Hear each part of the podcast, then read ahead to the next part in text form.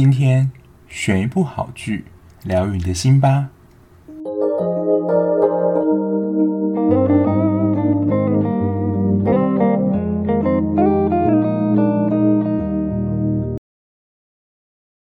欢迎收听追剧二百五，我是小 B。先来回应一下，在螳螂那一集的收听率还蛮好的。我不知道大家是喜欢美剧呢，还是喜欢这种连续杀人犯的题材，还是有关于后面犯罪基因的这些相关的讨论。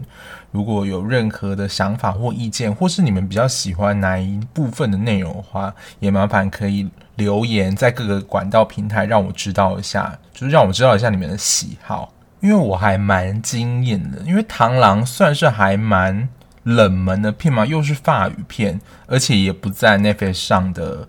发烧排行，所以这一部我也是听另外一个 podcast 他们在讲，然后我找来看，然后发觉不错，然后介绍给大家的。如果你们有什么私房好片的话，也欢迎推荐给我。那我之前算是意外的，就是连续看了三部有关于婚姻题材的戏。然后我那时候就预告说，我接下来呢可能会看悬疑三部曲，就是也是有关于悬疑的片子。然后这三部都是韩剧。那今天呢要讲的就是我看完的第一部，也是已经完结了。它的名称是《生死一线》，它的声是声音的声，所以就是跟讲话甚至跟电话内容有关。那《生死一线》它的题材其实也是穿越。不过它跟一般的穿越不太一样，它不像是比如说未来穿越到过去或未来穿越到现在，它比较算是像时间上的改变，就改变世界的能力。可能过去啊，你做了一件事情，你很后悔，那你想要回到当时，把那个结果做一些修正。我看到中间的时候，就觉得它跟一部蛮古老的经典电影是一样的概念。我不知道大家有没有看过这一部叫做《蝴蝶效应》，我还蛮印象深刻。我是在好像某一次的游览车的旅游上看到这部电影，然后当时我就觉得哇，这样的拍摄手法真的很酷。那其实蝴蝶效应它的意思就是，你前面只要发生一点点变化，对后面可能造成很巨大改变。那蝴蝶效应这个词其实一开始是气象相关，好像是气象学相关的名词。然后后来才慢慢的延伸，就是我刚刚讲那个意思。故事的主轴呢，女主角是徐正仁，她是一位记者，她一开始待的公司叫做 DBS。她父亲呢是本国的总统，所以她算是就是正官的女儿。然后她爸爸呢，在某一次的类似竞选总部宣传就是要连任的事情，结果呢就被远方大楼的一位枪手射杀。在经过五年后呢，事情就变得有一点奇怪。原本他待的 DBS 公司就也不是他的公司，他变成一间非常小的报社记者。在一切开始变得很奇怪的时候，他接到一通来自于五年前的电话，然后这个时候呢，时空就倒转了，回到他父亲被枪杀之前。然后那个时候打电话过来是一个叫做李振宇的男人，然后。这个李振宇他存在的年代是二零一五年，可是徐正仁呢，他还是在二零二零年。可是接下来，其实徐正仁都已经知道说他爸爸会被射杀，但是李振宇他还在二零一五年，所以呢，他就指派李振宇，就告诉他说接下来会发生什么事，然后希望能够救他爸，然后从这边就开始展开，就是一连串接下来的故事。那男主角就是刚刚要帮了这个徐正仁的李振宇，像徐正仁他想要回到过去改变的事情，就是阻止他爸爸被枪杀嘛。那男主角李振宇呢，是因为他的弟弟在担任徐基泰，也就是正仁他爸爸的算是幕僚的时候卷入一件意外，然后死亡。然后李振宇呢就要调查他的弟弟根宇真正的死亡原因到底是什么。是谁杀了他？甚至看看能不能够阻止就根宇的死亡。虽然本身时空穿越这种题材本身就已经是不太合理了，包括就是接下来应该也会做到就是薛西佛斯的神话，但这一部能够穿越，它不是随便的穿越，它最主要是有一个物品，也就是手机。他们能够穿越的关键呢，就是有一家公司它制作了在当时啦。仅有四支的五 G 手机，因为现在这个环境可能都还是三 G 或四 G 的嘛，而他们这个五 G 手机就非常特别，能够连接到不同的时空，所以呢，你就可以把，比如说你是在比较未来的年代，二零二零年的话，那你想要可能改变是二零一五或是二零一六的事情，你就可以利用你这个时间点去告诉你想要改变那个年代的人，然后告诉他说接下来事情会怎么发展，那你要。改变成什么样子？就因为你都已经是未来式嘛，所以你都知道该怎么做，然后事情就会改变了。不过呢，刚刚有提到这个手机仅仅只有四只，一只在郑宇身上，一只在女主角郑人身上，那还有两只呢，就是在另外的两个人身上。不过一开始最主要的目标就是要郑人，他要请郑宇帮他救回，就是二零一五年被枪杀的爸爸。那也因为呢。郑宇他成功救了徐基泰，防止他被枪手射杀。也因为他没有被射杀，所以就跟一开始二零一五年原本被射杀的结局不一样。所以后面呢，整个未来发展完全全部的改变了。那也因为这样的改变，这部戏我觉得你会觉得很难猜到的是，就每一个登场人物啊，他到底是好人还是坏人？原本可能。的结局，他设定是坏人，可是原本的结局被改变之后，好人有可能变成坏人，坏人也有可能变好人，所以就是会整个大反转。那那个二零一五年想要枪杀徐基泰，其实又是一个枪手，那他也是受人指使嘛。那在一开始的剧情发展，他其实是受到前总统，也就是他的竞争对手白圭明的指使。可是后来呢，他被枪杀这件事情就没有发生嘛，就就被郑宇挡掉了。所以后来呢，这个白圭明的发展，你也会搞不清楚，说他到底是站在许基泰这一边呢，还是他其实是站在郑宇这一边？里面人物角色的关系，我觉得也不能用混乱来形容，应该是就是好人跟坏人的定位，你没有办法马上的做判定。比如说像很多悬疑剧啊，可能最后的 BOSS 出来，你就知道说他一定是反派嘛。可是因为这个，就是因为结局会反转，应该说他原本的路线啊，只要反转之后，好人有可能变坏人这样的设定，所以好像没有办法很快的判定说哦，这个人就一定是坏人，我们就可以马上给他一个就是这样的印象。所以有时候。一到反转的时候，你对于这个人的认知会有点失调，就他怎么一下要变好人，一下要变坏人这种感觉。那因为这一部的核心主轴其实是竞选的议题，也就是总统的竞选。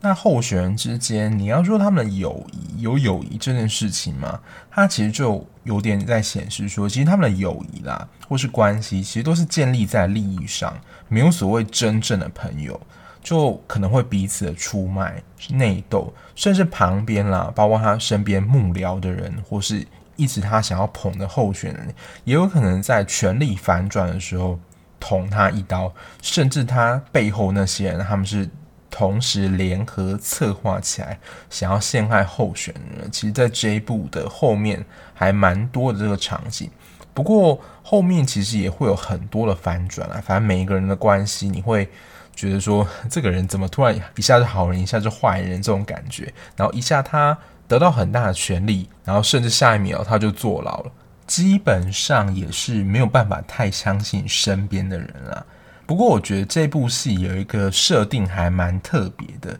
就是他即使是原本路线时间倒转之后，那个原本的角色他还是记得可能之前发生什么事，因为像这种剧情啊。很多你只要故事时间轴改变之后，原本发生事件记忆就会完全的消失了。像我觉得有一个蛮特别的设定，就是呢，其实徐基泰他除了刚刚在讲的被枪杀之外，他到后面还会遭遇很多次的死劫。然后其实都是郑宇救了他了，所以呢，他后来在跟郑宇沟通或是对谈的时候，他会搬出这一套说辞，就是说哦，谢谢郑宇，就是他救他很多次。不过我觉得这个设定也是有点小 bug，如果他原本就已经被杀了，可是他在被杀之后怎么会记得就是谁救了他，就是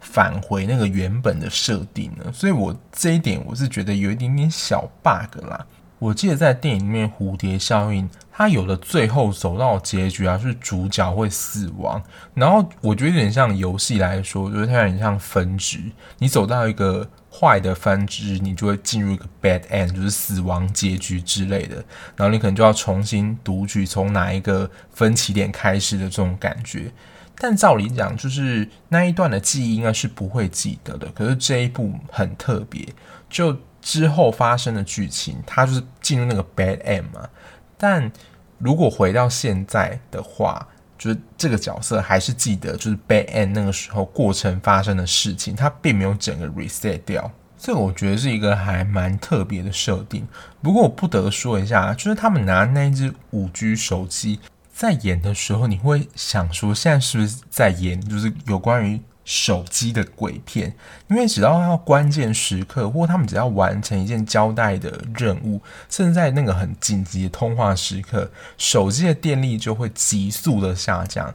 从原本可能八十几趴，然后瞬间一次就降了二十趴左右，所以是八十、六十、四十这样跳。然后它只要一降到没电的话，就是手机就会坏掉。所以你想说，就是在这么关键时刻，然后手机坏掉，或是整个。电力急剧下降，这不是鬼片才会有的情节嘛？而且就是你插电，好像也只能稍微减缓，就是这个电力的下降。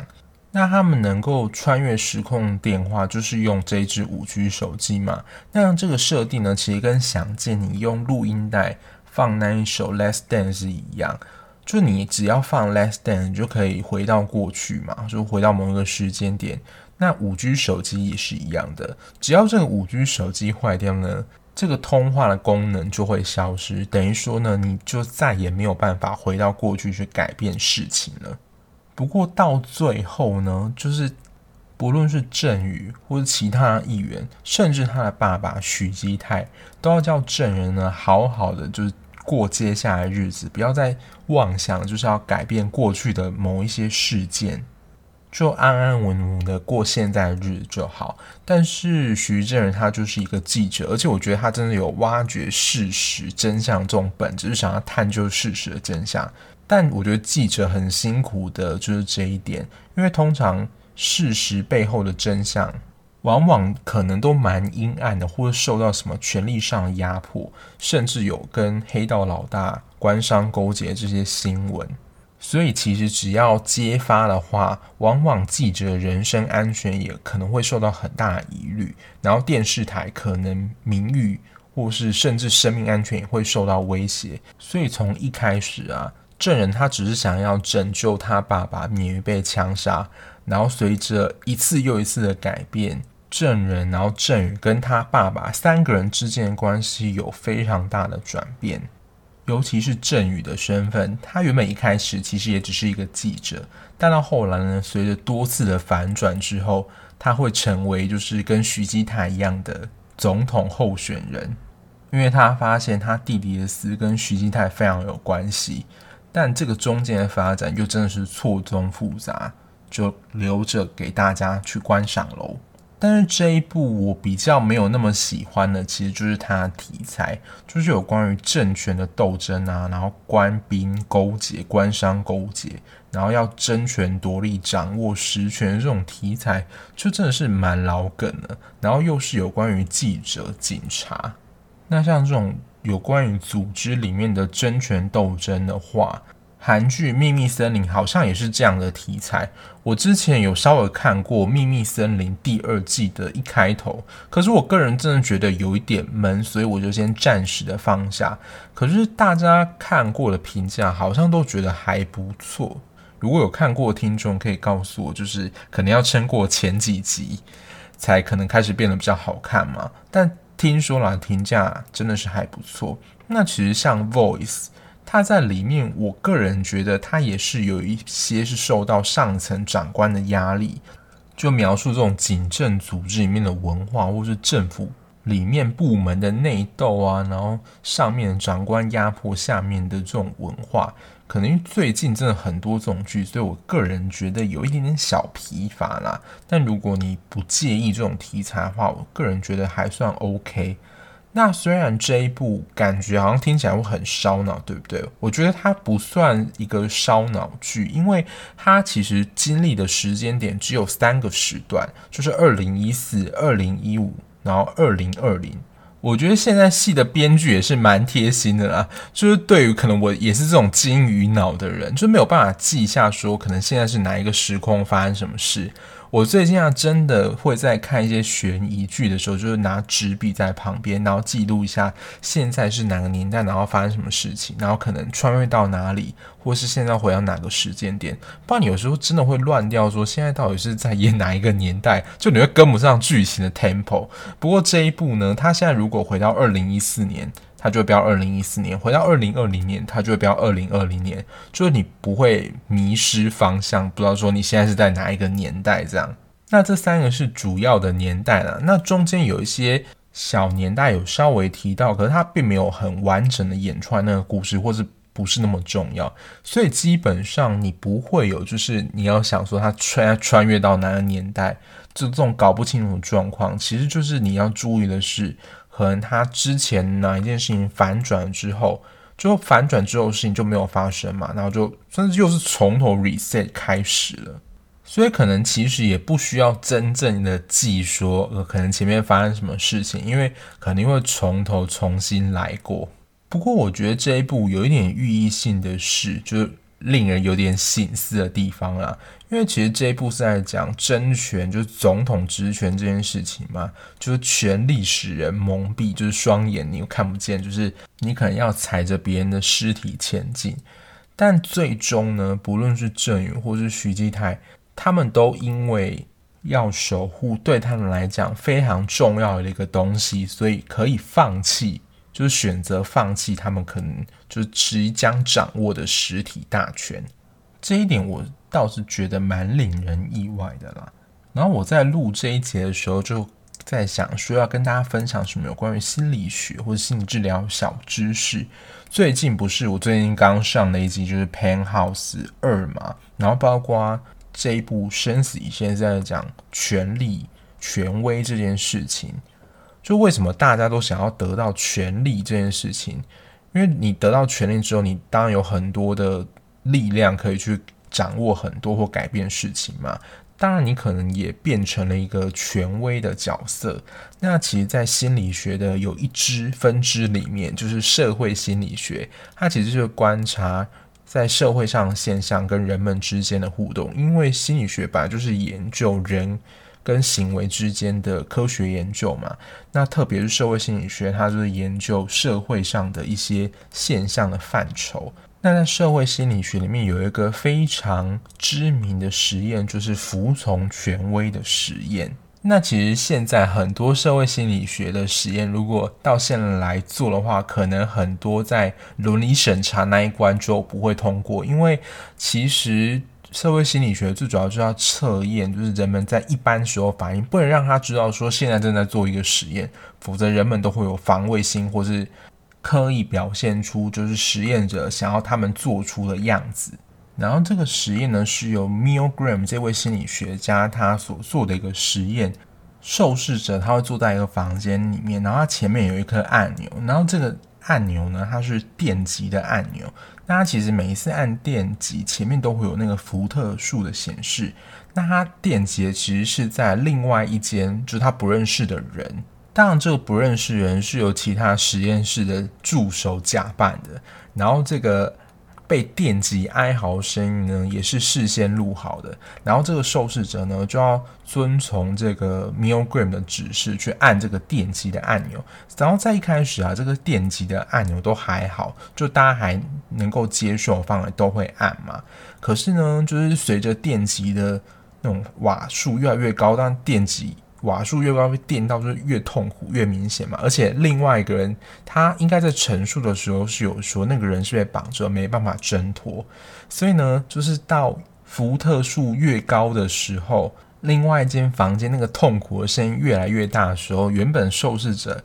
就不想要再按了，因为他们只要再按的话，对面的。哀嚎声会越来越大，可是 Milgram 呢，就是还是强迫他们就是要继续按这个按钮，因为他们保证说，就是所有的责任啊什么，就是他来承担。结果即使在那个声音那么痛苦的情境下，还是有很多人会选择服从权威去按那个电击的按钮，即使就是电到那个人都已经发出哀嚎，不要再电他的时候，他还是会选择按。这当然在现在看来是蛮不符合就是实验伦理的准则，不过在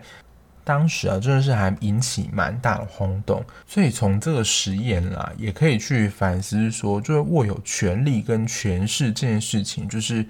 为什么那么多人想要去争取这个东西？那对一个人重要性什么？就是值得我们去思考。那这一部《生死一线》呢？它就算是一个算悬疑的题材吧，